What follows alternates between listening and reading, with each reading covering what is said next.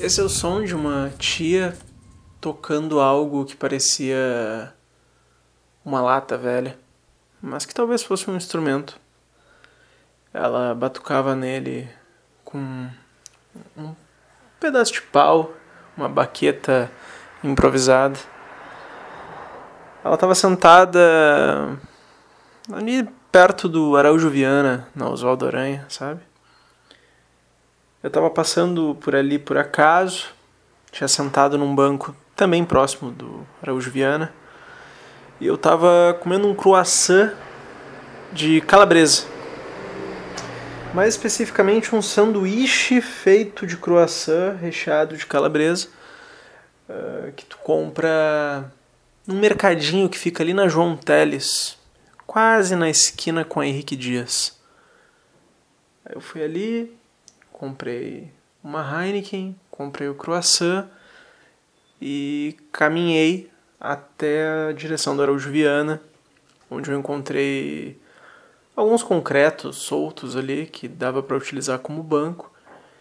Quando eu sentei comecei a comer e beber, eu percebi essa tia. E aí sim eu percebi esse som que já estava tocando o tempo todo, desde quando eu cheguei. Ela não parava de fazer esse som aí. Ela fazia pequenas interrupções, alternava um pouco a frequência, mas era sempre essa batida aí. Aí eu pensei comigo mesmo, porra, eu tenho que gravar esse sonzinho aqui pra falar sobre esse sonzinho aqui. Não que alguém se importe, mas vou dizer pra ti, eu eu de alguma maneira sempre me emociona quando eu vejo alguém fazendo um som sozinho.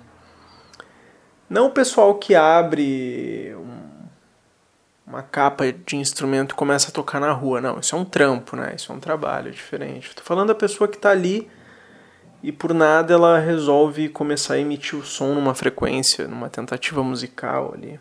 Isso sempre me emociona porque não tem como não lembrar. E agora eu vou meter o intelectualzinho aqui da URGS. Vou. Não tem como não, não recordar do Ritornello, do Deleuze do Guattari. Eu vou até ler. Vocês se pau no cu. Deixa eu achar aqui o livro. Eu acho que é no no volume 4 dos Mil Platôs. Isso sou eu batendo o livro na mesa. Isso são os caminhões passando na minha rua. Não.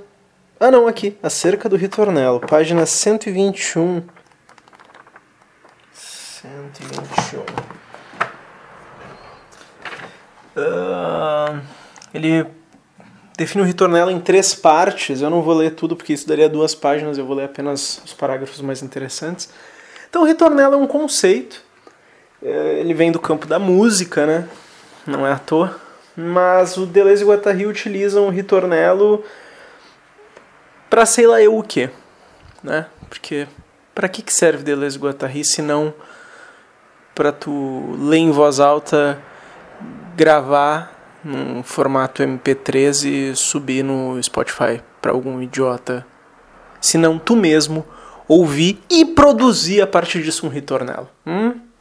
Talvez eu me ouvir gravado no Spotify é um movimento de ritornelo. Olha aí. Olha essa fera aí, bicho. Mas enfim. Então, Deleuze e Guattari começam o capítulo dizendo: 1. Um, é tipo ponto 1 um mesmo. Um, dois e depois o três. Um. Uma criança no escuro, tomada de medo, tranquiliza-se cantarolando. Ela anda, ela para, ao sabor de sua canção. Perdida, ela se abriga como pode ou se orienta bem ou mal com sua cançãozinha. Esta é como o esboço de um centro estável e calmo, estabilizador e calmante, no seio do caos. Sacou? A criança está ali no escuro e aí para ela se tranquilizar ela canta. E com esse canto ela faz ao redor dela um território sonoro, um centro estável, algo que é o controle dela para lidar com esse caos do desconhecido que é o escuro total. Aí ele pula para a segunda parte. Agora, ao contrário, estamos em casa. Mas em casa não preexiste. Foi preciso traçar um círculo em torno do centro frágil, incerto, organizar um espaço limitado. Eis que as forças do caos são mantidas no exterior tanto quanto possível, e o espaço interior protege as forças germinativas de uma tarefa a ser cumprida, de uma obra a ser feita. Há toda uma atividade de seleção aí, de eliminação, de extração, para que as forças íntimas terrestres, as forças interiores da Terra, não sejam submersas, para que elas possam resistir ou até tomar algo emprestado do caos através do filtro ou do crivo do espaço traçado.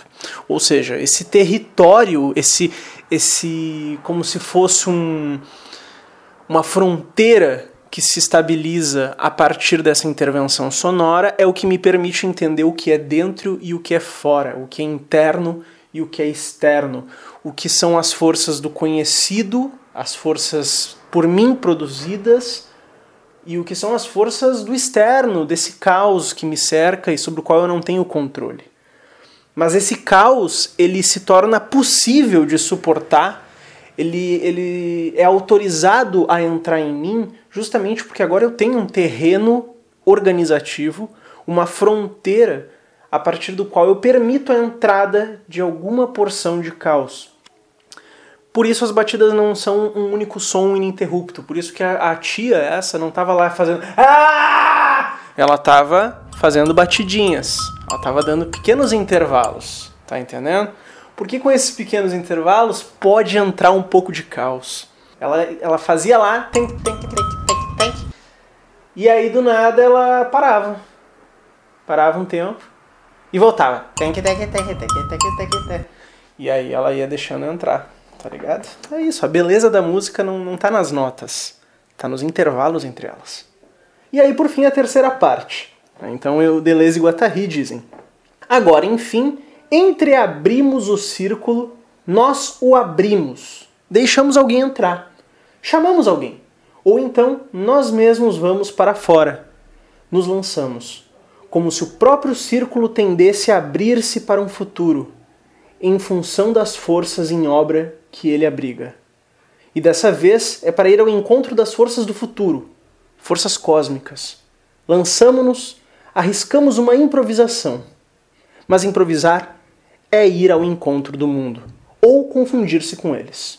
Saímos de casa no fio de uma cançãozinha nas linhas motoras gestuais, sonoras que marcam o percurso costumeiro de uma criança, enxertam-se ou se põem a germinar linhas de errância, com volteios, nós, velocidades, movimentos, gestos e sonoridades diferentes. Uma vez trabalhado esse território sonoro, o sujeito pode sair dele. Né? Eu não saio eu não vou ao encontro do mundo se eu não tenho um centro estável, uma casa, que na terminologia do Gastão Bachelard seria um canto no mundo, né? Então, tendo esse território sonoro, o sujeito pode sair dele, ele pode circular para o mundo, ele pode então se desterritorializar. E foi por isso que, inclusive, quando eu passei por essa senhora, ela me chamou. Ela me chamou. E sabe o que, que ela me disse? Ela pegou e me disse: Fora Bolsonaro. Tá, tô zoando. Ela não me chamou, não. E acho que se ela tivesse chamado, teria sido um evento que talvez estragaria a beleza. Peraí, que eu tô botando o livro de volta. Que estragaria a beleza de ter contemplado ela ali batucando ali. Tank, tank, tank, tank, tank. Teria, teria tirado a beleza dessa, desse encontro. Mas teria sido belo também se ela tivesse me chamado para falar isso que eu falei agora. Enfim, a questão é que não foi a primeira vez que eu me deparei com pessoas produzindo um centro estável ao seu redor, a partir de sons. Mas talvez tenha sido a primeira vez que eu presenciei semelhante ato uh, imbuído da consciência do que, que ele representa para uma pessoa perdida no mundo. Né? Pessoas, geralmente pessoas que estão mais doidonas na rua, elas cantam, né? Tu já reparou isso, né? Então, uma vez, por exemplo, eu tava na parada de ônibus ali na Protásio, na parada de ônibus ali da que fica em frente à igreja São Sebastião, nos arredores ali da Carazinha ali. E eu tava, tava ali naquela parada de ônibus, esperando o 473 para voltar pra, pra casa onde eu morava na época. E era tipo um domingo chuvoso, meio de inverno, assim, aquele início de inverno.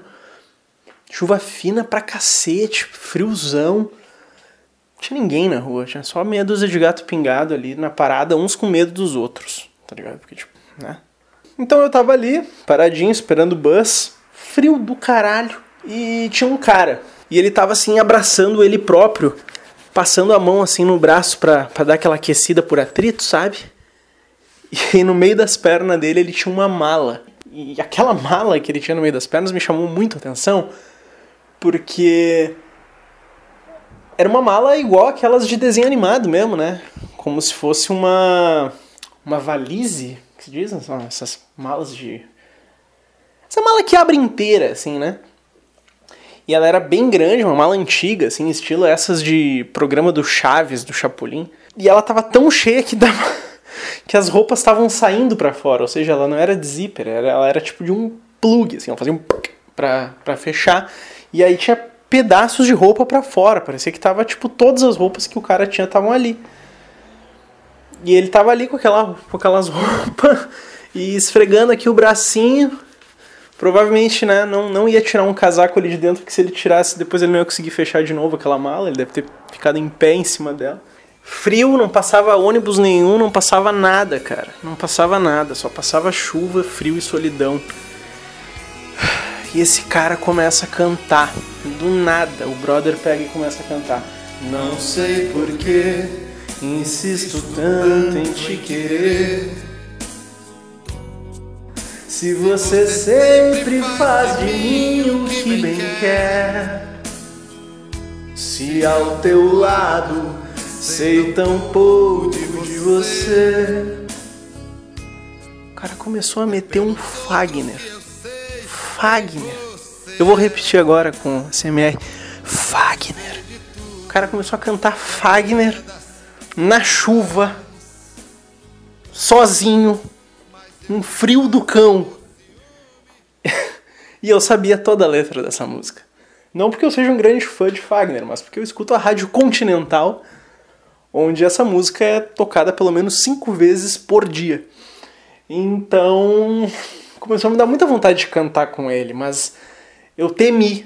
Eu não consegui sair do meu centro estável em meio ao caos, por medo de que isso ativasse o caos dele e eu tivesse que lidar com isso. Então eu pensei, pô, se eu começar a cantar com esse cara, daqui a pouco ele senta aqui do meu lado e começa a cantar todas e aí eu não vou conseguir me livrar dele nunca mais. Que nem quando tu brinca com uma criança e ela quer ser tua amiga para sempre, sabe? E aí tu fica tipo, tá, vai, vai lá com a tua mãe.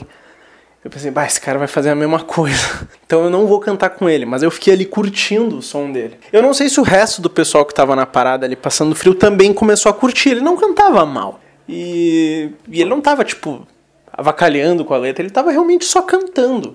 Cantando alto o suficiente para quem estivesse perto dele ouvir. E eu pensei, esse cara vai entrar no bus comigo. Não sei porque eu tive essa sensação. Pois ele pegou o 473 também. Ele entrou no 473 e ele já tava cantando outra. Eu acho que era uma do Ronivon. Aquela. Amor é cachoeira que levou meu coração. É do Ronivon, né? Não sei, eu vou botar a voz dele no fundo na edição e aí eu vou saber se é dele.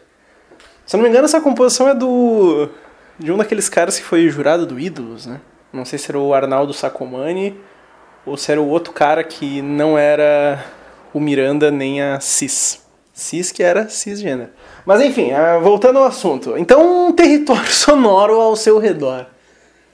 É isso aí, esse cara cantando. Outro dia eu olhei aqui da janela da minha casa, era noitão, né? Eu tava aqui enchendo a cara, um dia também meio invernal. Eu devia ser uma da manhã e começou a passar de carrinho assim um cara desses desses brother que tem que reciclar lixo para viver, reciclar ali material, né? E ele parou na, na- Porque tem essas lixeiras da rua, assim, né? Os lixeirão, aquelas que os caminhões levantam. Ele parou lá e eu ouvi que ele tava cantando. E eu pensei, pô, deixar esse cara passar aqui na frente, eu vou ouvir que música ele tá, tá cantando. E ele, e ele tava cantando altão. Aí eu puxei o celular e fiz um vídeo. E ele passou cantando a música. Era aquela música assim, ó. Ai, eu não vou conseguir cantar essa música. Aí eu vou, eu vou tentar, eu vou tentar soltar o áudio. Ele cantou essa música, ele cantou isso aqui, ó. Isso aqui foi ele cantando, ó.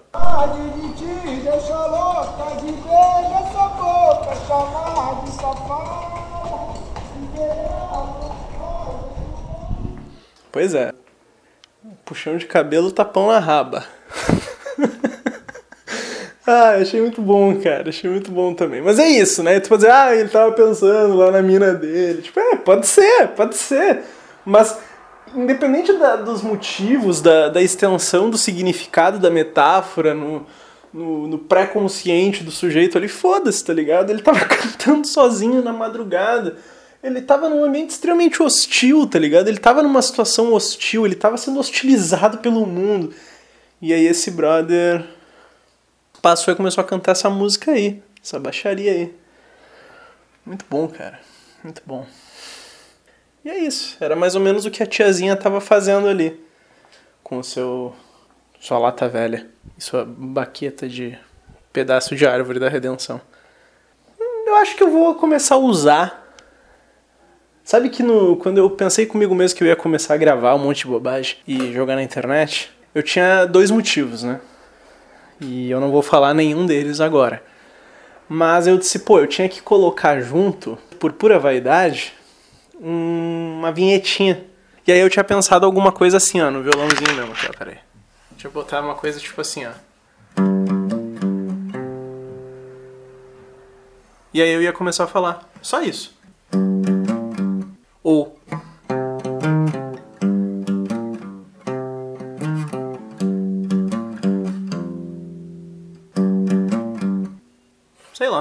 Enfim, eu pensei que eu ia botar alguma uma batucadinha. Só isso. No violão. Só isso. Ia começar a falar sem explicação nenhuma. Mas agora eu acho que eu vou usar essa batucada aí da nossa amiga. É isso aí. Temos uma vinheta. Tem, tem, tem.